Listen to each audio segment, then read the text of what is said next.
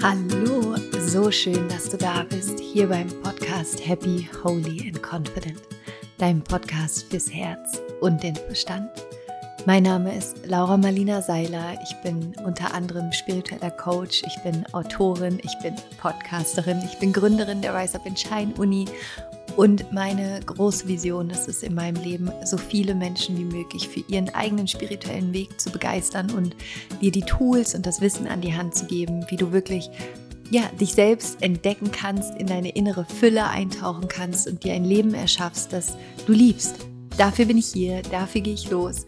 Und ich freue mich, dass du da bist. Ich freue mich unendlich, denn heute ist tatsächlich für mich ein ganz besonderer Tag, da dieses Interview das du gleich hören wirst, das Interview ist, von dem ich seit, ich kann es dir gar nicht genau sagen, ich glaube, seit über fünf Jahren habe ich mir gewünscht, Tirirai Trent bei mir im Podcast zu haben, weil sie eine der Frauen ist, die mich so wahnsinnig auf meinem Weg inspiriert haben. Und ich habe einen vor, ja, es muss so vor fünf Jahren gewesen sein, habe ich ihr Interview mit Oprah gesehen.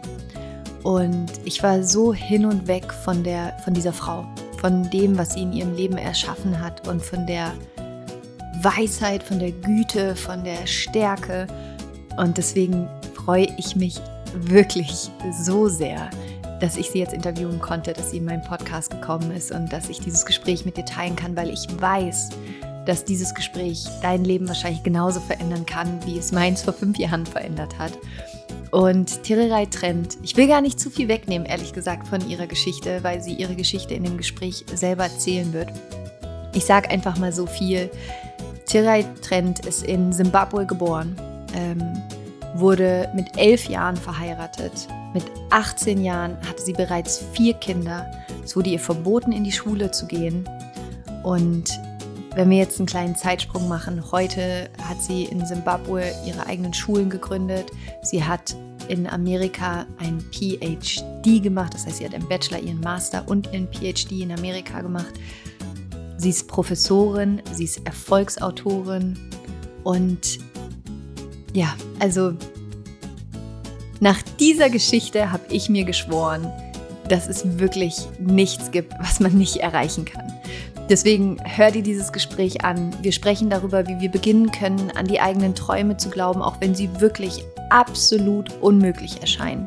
Absolut unmöglich. Stell dir ein junges Mädchen von 18 Jahren vor, die nicht in die Schule gehen durfte, die bereits vier Kinder hat, die zwangsverheiratet worden ist, die den Traum hat, in Amerika zu studieren wo jeder sagen würde, es ist nicht möglich. Sie hat es geschafft. Deswegen wir sprechen darüber, wie du beginnen kannst, an deine Träume zu glauben, auch wenn sie unmöglich erscheinen. Was der entscheidende Schlüssel ist, um deine Träume tatsächlich zu manifestieren. Wie du in Herausforderungen oder auch in der Not das Geschenk darin erkennen kannst, dass du in diesem Moment bist. Und wieso Gemeinschaft und gegenseitige Unterstützung so wichtig für das eigene Glück sind. Und ich hoffe wirklich aus tiefstem Herzen, dass sich dieses Gespräch genauso inspiriert wie mich. Ich war danach, ja, bis jetzt begleiten mich die Worte von ihr in, in meinem Kopf und in meinem Herzen. Und ich hoffe, dass es bei dir genauso wird. Das Interview ist auf Englisch. Wie immer findest du bei mir auf dem Blog und auf YouTube im Video in den Untertiteln die deutsche Übersetzung, wenn du gerne einfach mitlesen möchtest. Ansonsten, genau, hörst du einfach zu.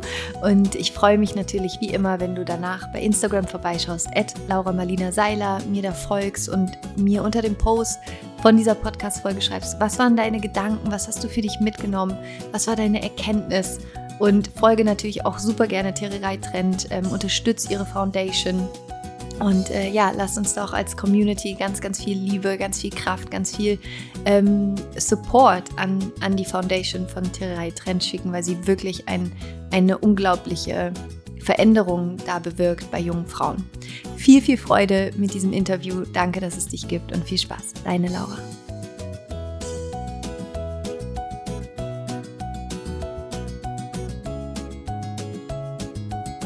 I am so deeply grateful and excited to have you on the show today because you are one of the guests that I want to have on the show, I think, since five years. and now is the day. So, welcome on the podcast. So nice to have you on. Welcome. Thank you for having me. Thank you. I really appreciate. Thank you so much. So, the reason why uh, why I wanted to have you on on the podcast is that once I, I read about your story and I was so touched and moved and inspired and it just for me um, you have this word uh, tinongo. I don't know if I pronounce it correctly. No, tinogona. Tinogona which tinogona. means yes. Yes tinogona. Yeah. and uh, maybe we can start with that. So, how does that word maybe stand for your journey, and what does it mean to you?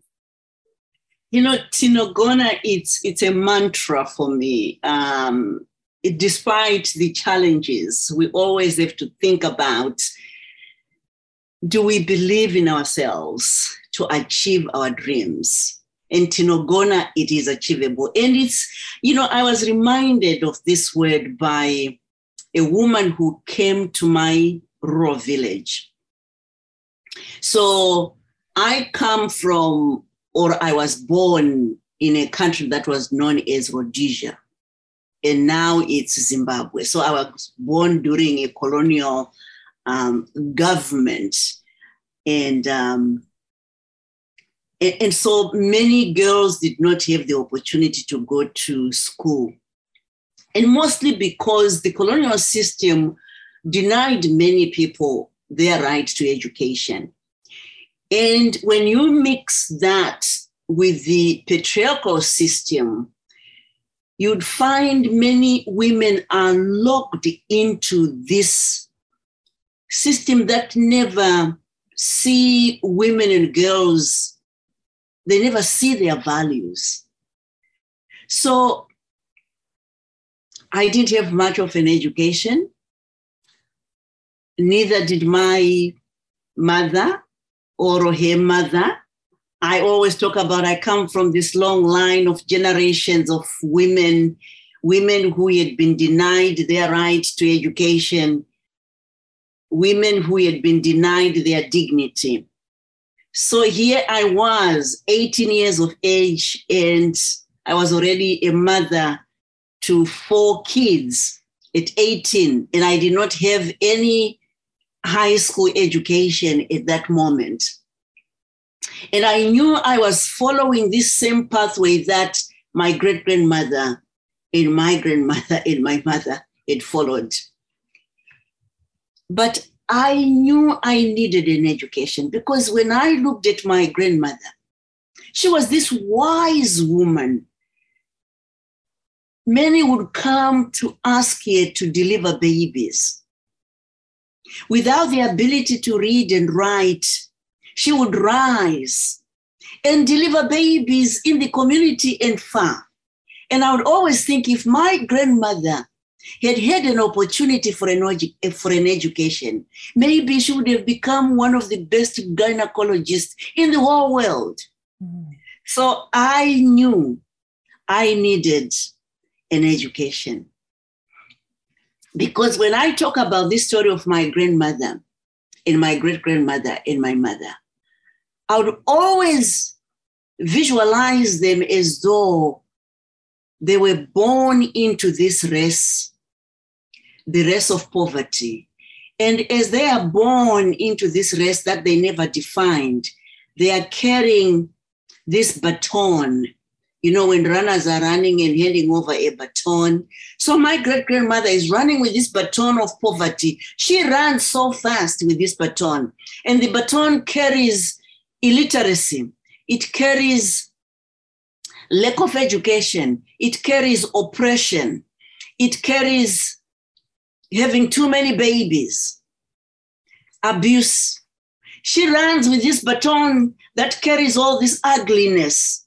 She hands it over to my grandmother. My grandmother grabs that baton, this baton of oppression, the baton of women who are silenced. She runs with that baton and she hands it over to my mother. My mother grabs that baton this baton and she runs and she hands it over to me. So I would always think that I was running, running a race that I never defined and I needed to change my life. So when we gained independence, all of a sudden, Americans, Australians, Germans would come to our villages And mostly they were women.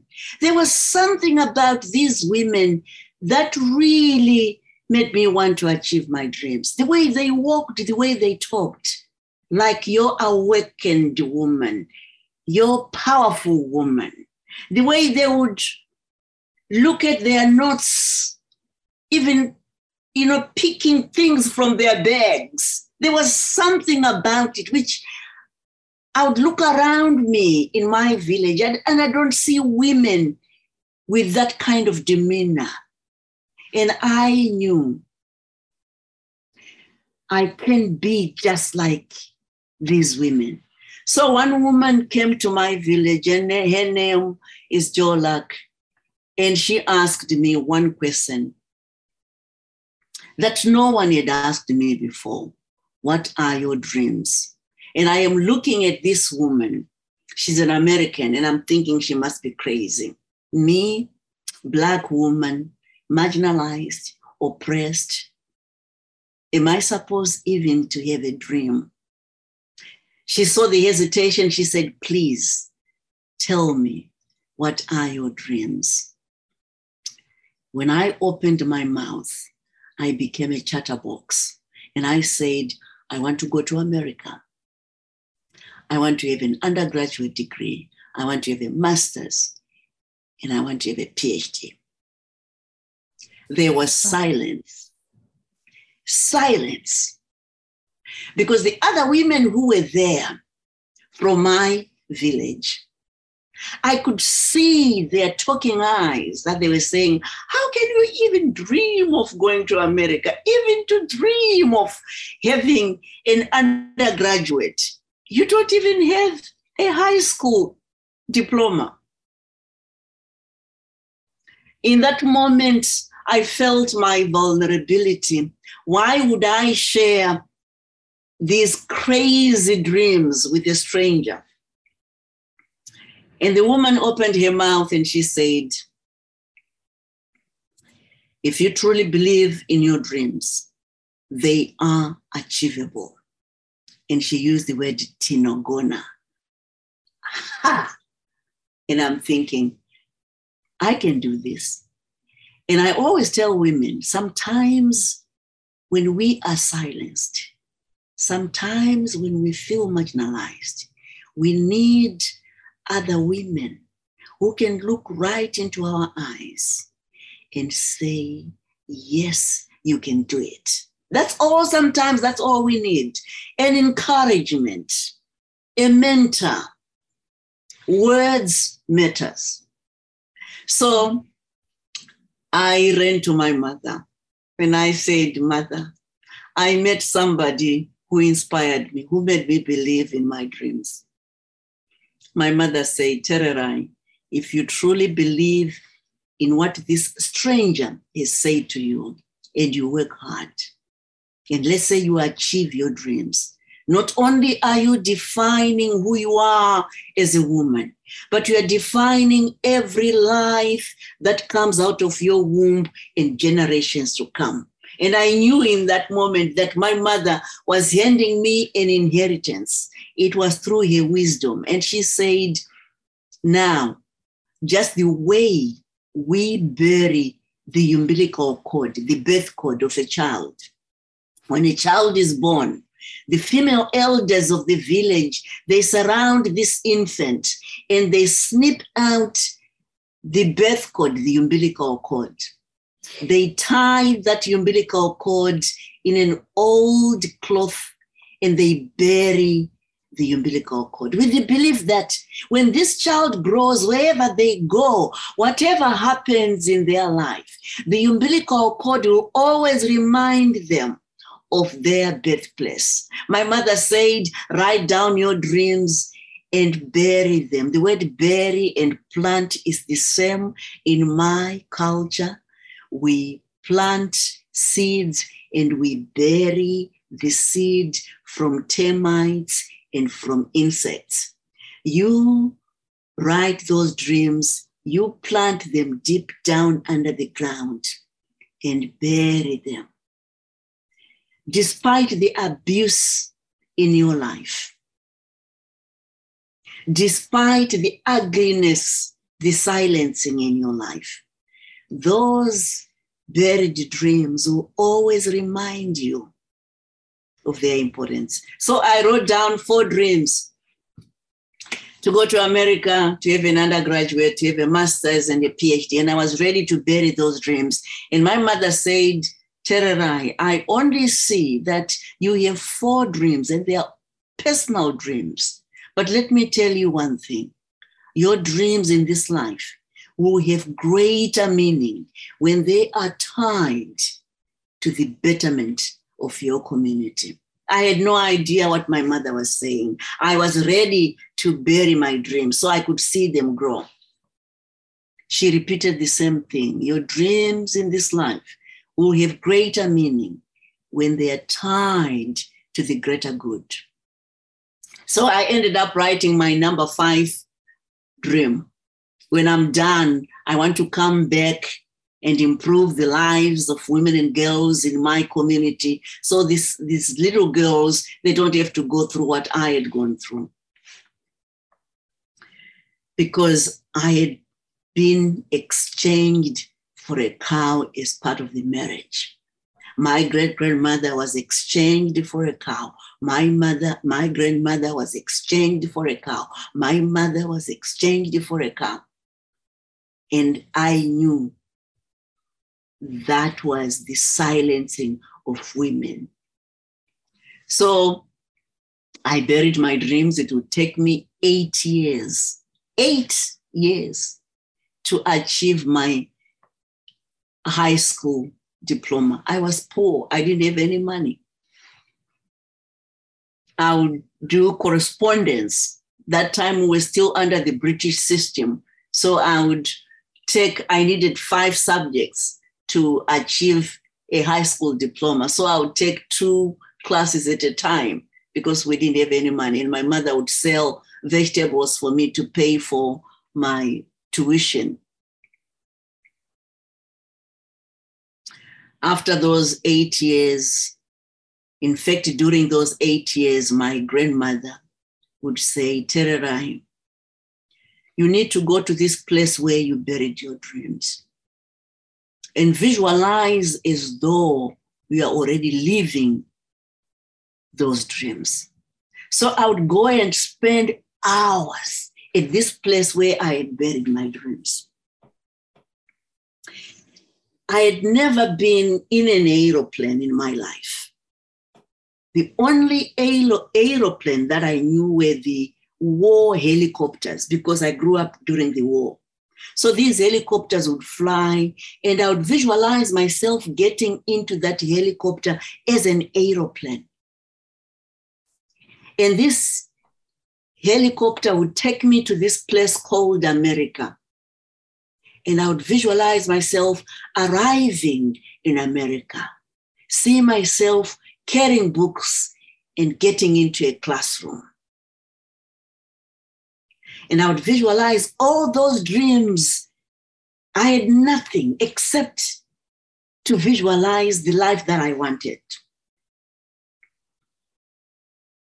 So when I received the letter from Oklahoma State University to say I had been accepted to pursue an undergraduate in agriculture, I could not believe it.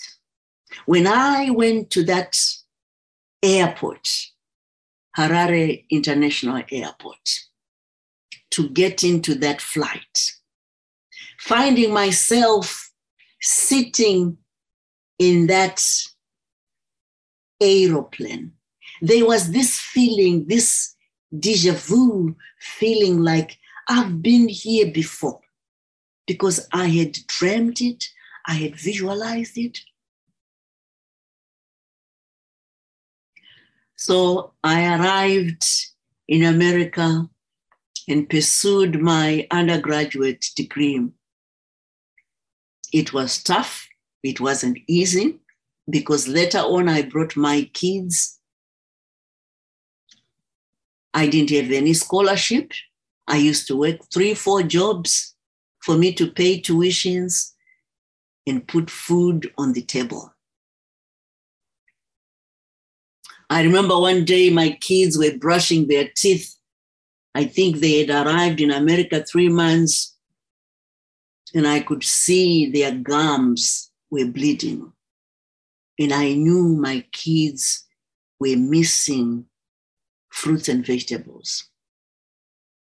Because I used to work in these restaurants on campus when customers leave their french fries and burgers and i would bag everything into a bag and bring the leftovers to my kids to eat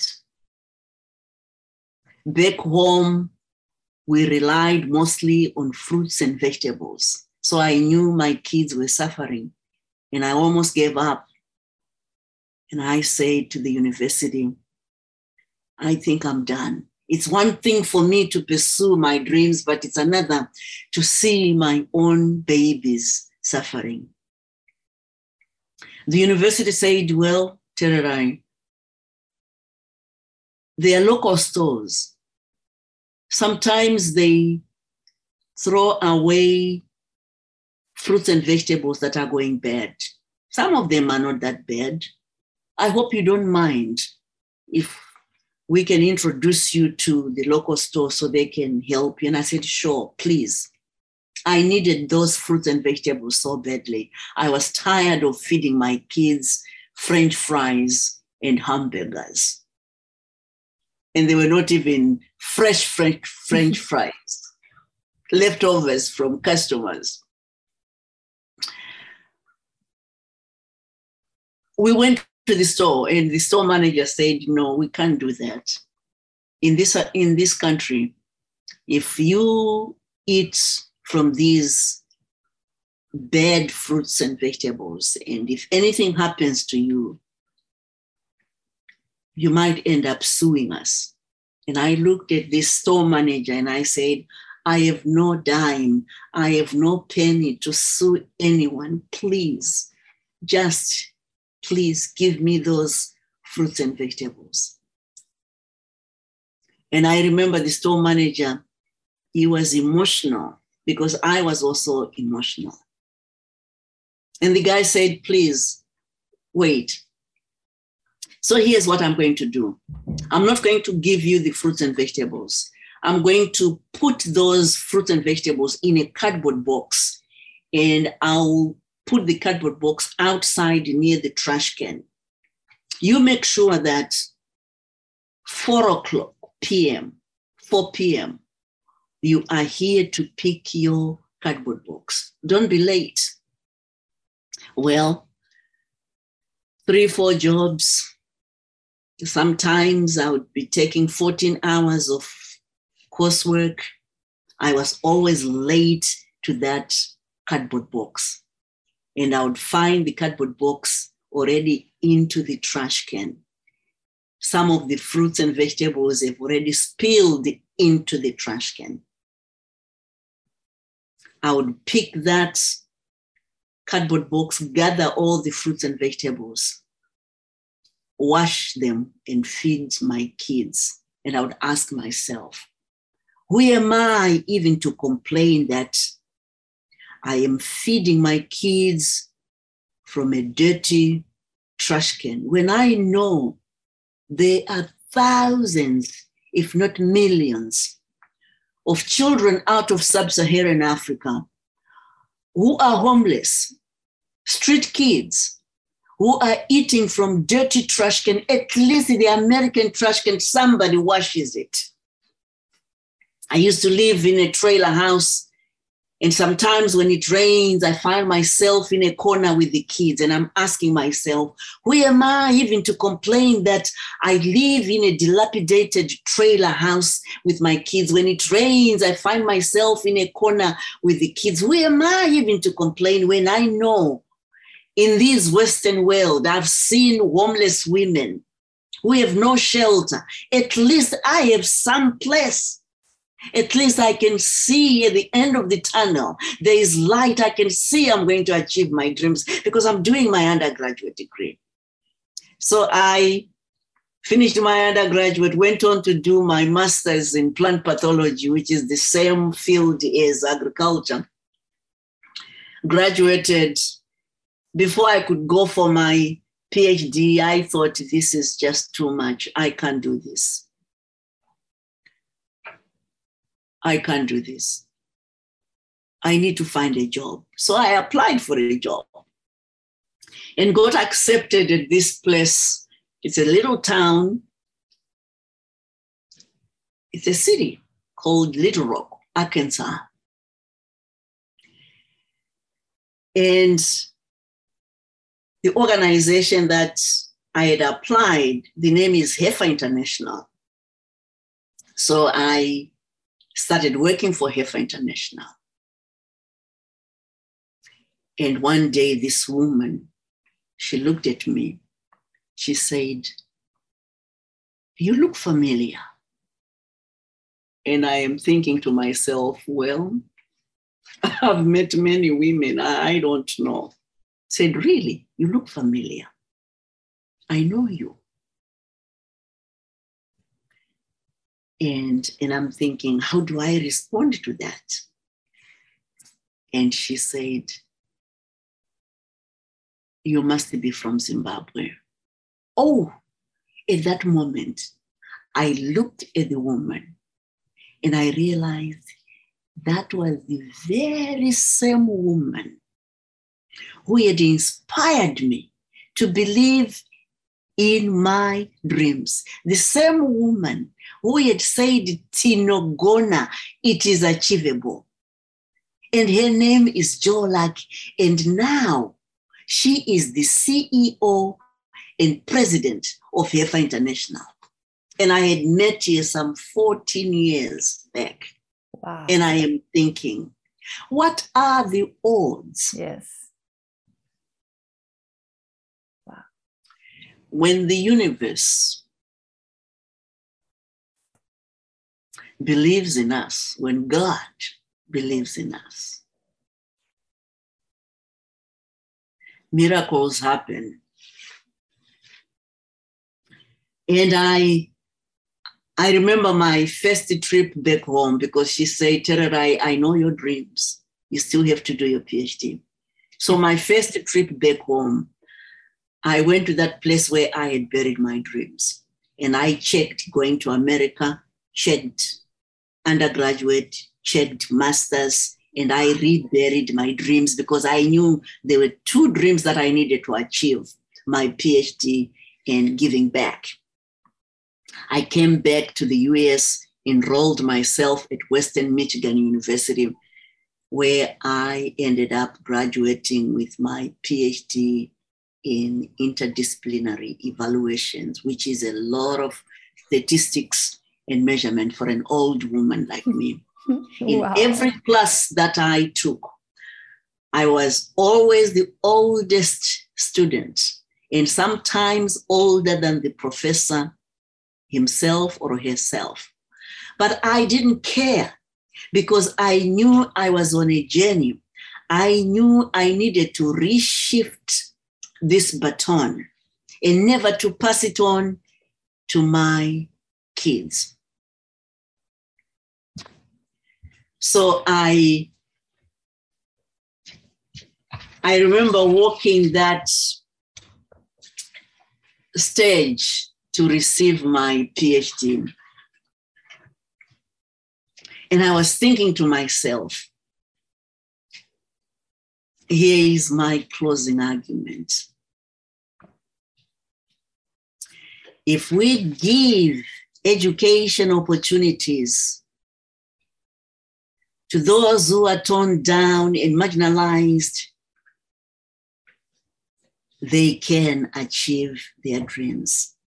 If we believe in the dreams of women, if we believe in their silencing that they can be awakened, women can change this world through education. And now I am so happy for the moment. But when I went back home, it hit me. How on earth was I going to achieve that number five dream to give back to my community? Dear mother, why did you make me write that dream? Why can't I just be happy with this American dream that I have? You know, I have a PhD. I can work anywhere. I couldn't find any joy. And one day, I decided I was going to design some t shirts and have that word Tinogona. It is achievable as part of the design. And I said to myself, I'm going to sell these t shirts, thousands and thousands of these t shirts, and raise enough money and go back home and build a school in my village so that the kids they don't have to suffer so the girls can also have an opportunity i'm going to create an empowerment platform an economic empowerment platform for women so they don't have to rely on someone else's income wow i only sold 20 t-shirts and mostly they were purchased by my American friends. I was devastated. I, I wanted to go back home and make a difference. Dear mother, why did I write that dream? Then I got a phone call, the most memorable call of my life, the call from Oprah Winfrey. She ended up donating $1.5 million for me to rebuild a school in my village.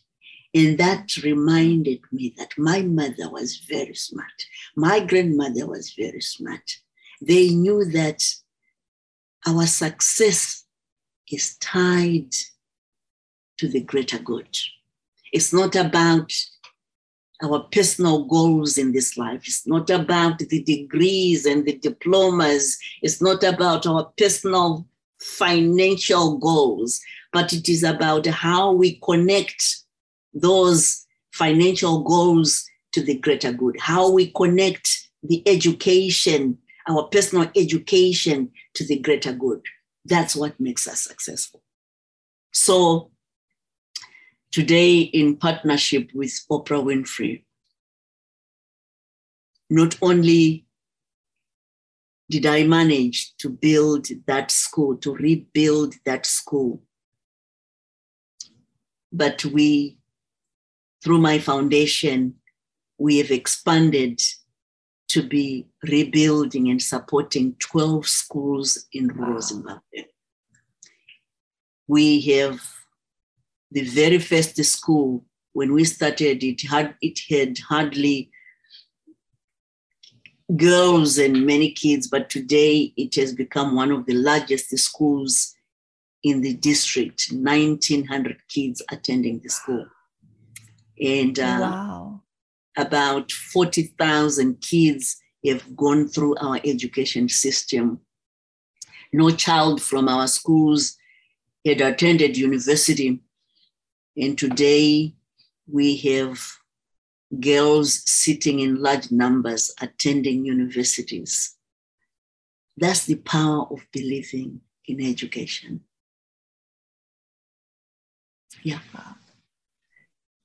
Thank you so much for sharing. Um, I think this story is, I think every person around the world needs to know your story. It's so amazing in in every sense it's not just that you how you transformed your life and what you changed in your life without anyone helping you just out of your own force and power and belief and how just you transformed the life of thousands of, of children of zimbabwe which is just it's amazing it's really amazing and, and inspiring thank you so much for sharing But I shouldn't take the credit uh, because, you know, I stand on the shoulders of many, many people. I stand on the shoulders of giants. I couldn't have done it without others.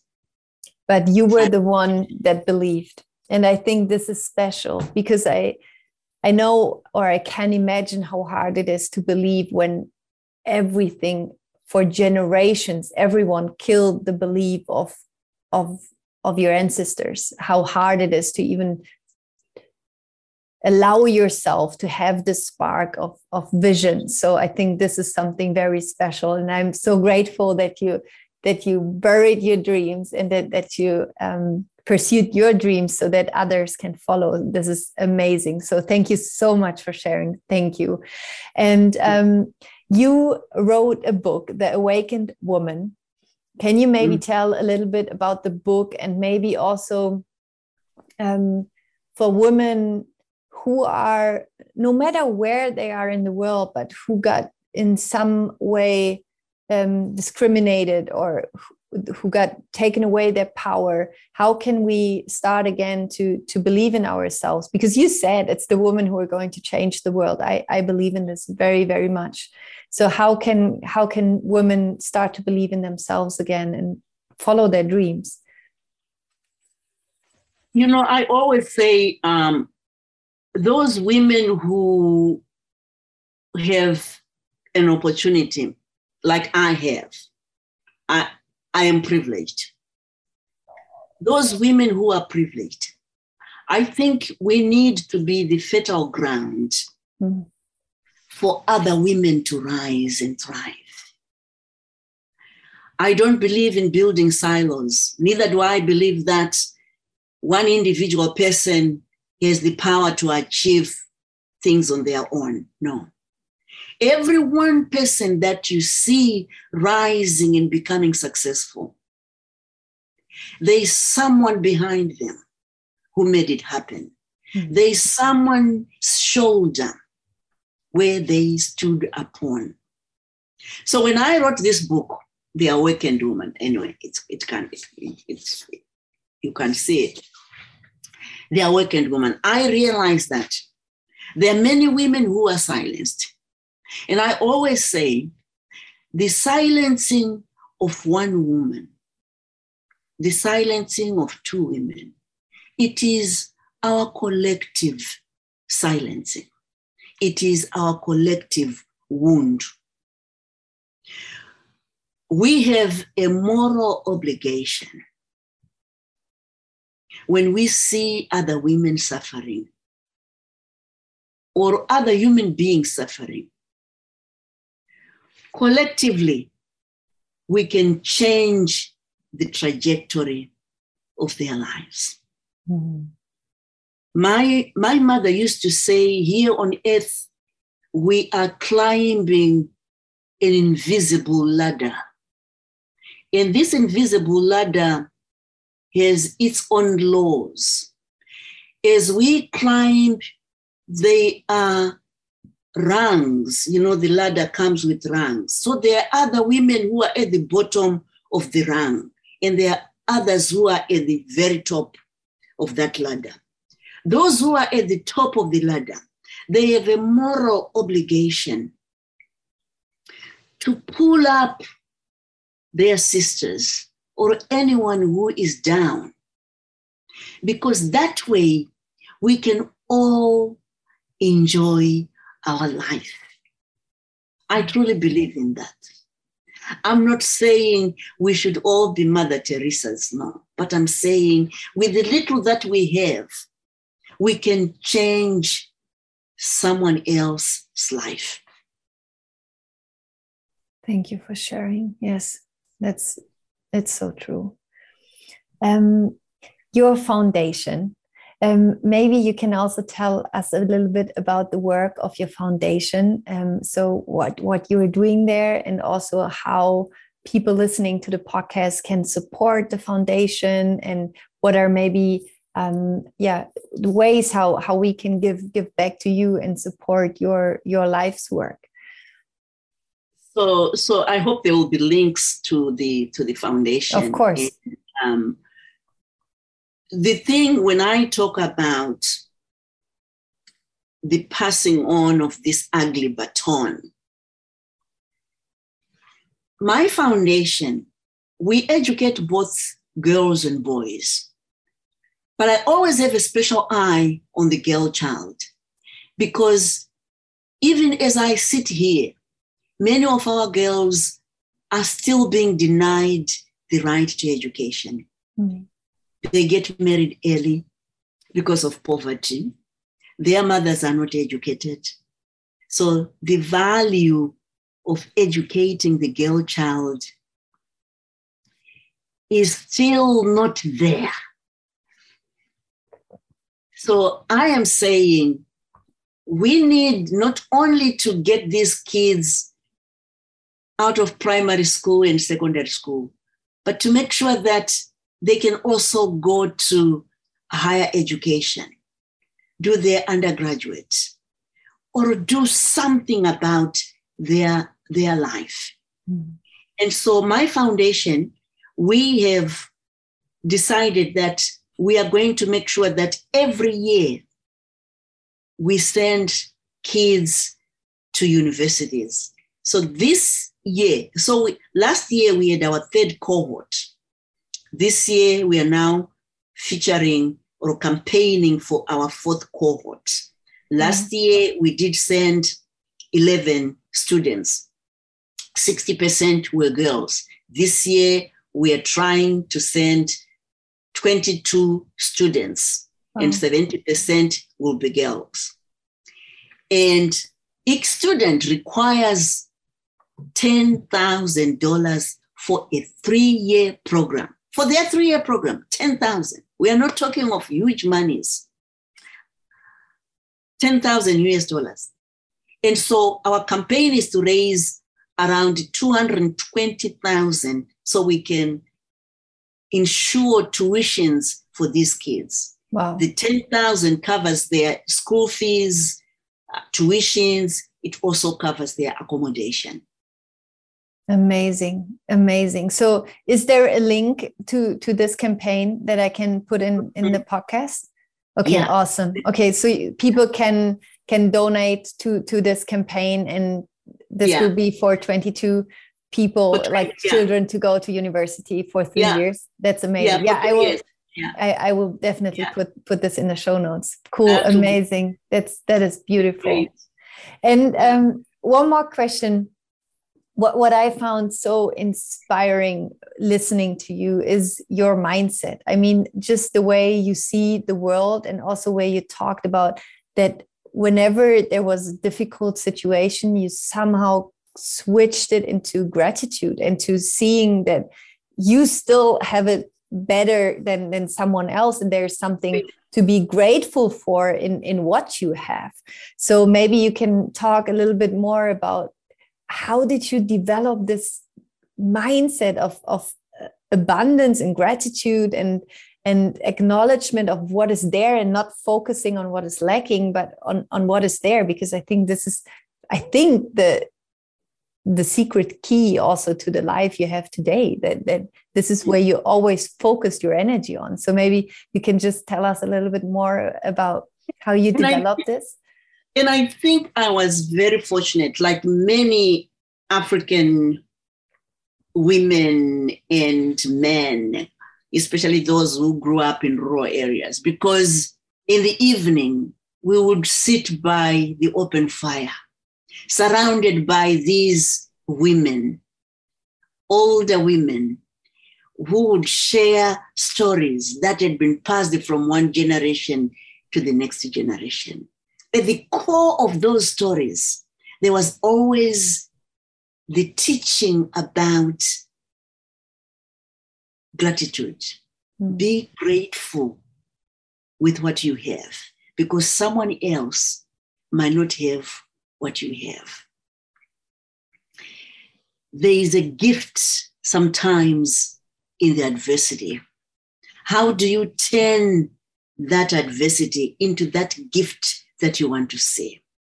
Sometimes I think that if I had not gone through what I went through in my life, I don't think I would be sitting here and having this conversation. Mm. Adversity is a way that it gifts us. And I truly believe that. My grandmother would always say there are two kinds of hungers in our life. And it speaks to being grateful. There is the little hunger. The little hunger is all about, I want it now. It's about immediate gratification. I have to have it. It's about comparing yourself with others. Never be satisfied with who you are. But the great hunger, which is the greatest of all hungers in our life, is the hunger to seek meaning in our life. Mm. So even the little thing that somebody gives me, it is the meaning behind that giving. So I have to appreciate whatever people have done because to be grateful, it is to, it is to recognize the foundation of who we are. Mm. In Africa, we talk about Ubuntu. I am because we are. Since we are, therefore I am. That's the essence of our humanity. To be grateful that I cannot coexist on my own.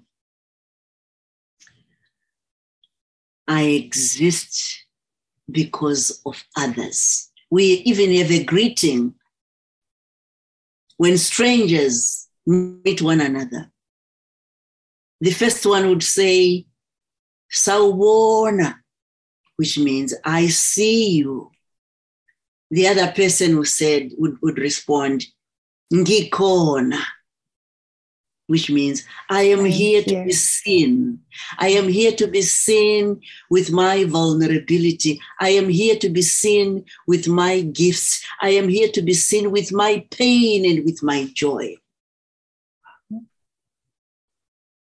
We are connected. And even the Native Americans and all the indigenous uh, populations in this world, they teach us something Humankind is not woven the web of life. We are but one thread within it. Whatever we do to the web, we do it to ourselves. All things are bound together, all things are connected. Our very survival is connected to the survival of others. Yeah. Thank you so much. You're welcome. What are your children doing today? So are they um, are they pursuing your way uh, as well? Or um, did they like go different paths? Some are going different paths. I have um, a girl that i um, uh, when she came she was hardly nine years old and i was afraid if she doesn't come at that time she might end up you know being married off like i i was and so she graduated with uh, an engineering degree. Wow. And I have another one, another one she did bio biomedical sciences. Wow. So she's, she's heading to um, medical school. Uh, and I have uh, uh my last born, she got affected by COVID and oh. she was, uh, yeah, she, yeah, she was doing a undergraduate. So she's now picking up all the pieces so yeah, so as a mama, I'm, I'm always saying, hey, do the best that you can. Yeah, it's tough, but um, it's what it is because I I came to this country with an obligation never to pass on that baton. And I always tell my kids, now it's your turn. Don't let, don't drop this new baton that we have. Wow. Yeah so beautiful. Um, I have one very last question that I ask all of my podcast guests. So imagine one day you live a really long, amazing, beautiful life. You will change so many other lives in this world. And one day there will be the last day of your life. And I would come to you and I would say that there has been a technical problem and everything got deleted. Your books got deleted, all your interviews got deleted, everything is gone. But I would give you a white sheet of paper and a pen. And you could write on this white sheet of paper three wisdoms that you would wish that the entire world would live by what what would you write down? Wow. I am because we are. Hmm. Since we are, therefore I am. That's one hmm. wisdom. And I think that embraces everything. And the second one is my mantra, Tinogona. It is achievable it is achievable. And the third one is healing. Mm. Because we came into this world carrying soul wounds. Many of us, we carry trauma. Many of us, but they are the wisdom whisperers, the women who can come together and be the healers of those who are carrying trauma. So, healing. Yeah. Hmm. Thank you. Tererai, thank you so much. Um, I I yeah, I'm missing words because it's just um, I'm so in awe of you, and and it's just um, you're such a mind blowing, amazing angel on this planet. I, I really am. am very, very, very, very, very deeply impressed by you and your spirit and everything you you you you taught us today. So just thank you. I think this is uh, the best oh. way I, I can say. just thank you oh, very, very you. much. Thank you. Thank you. And um, yeah, for everyone listening, check the links, go to the foundation, support, um, read the books, and everything will, will be in, in the show notes. So thank you so much, Tererai. Thank you. Thank you. Thank you. Thank you. You're welcome. And thank you for having me. Thank, thank you. you.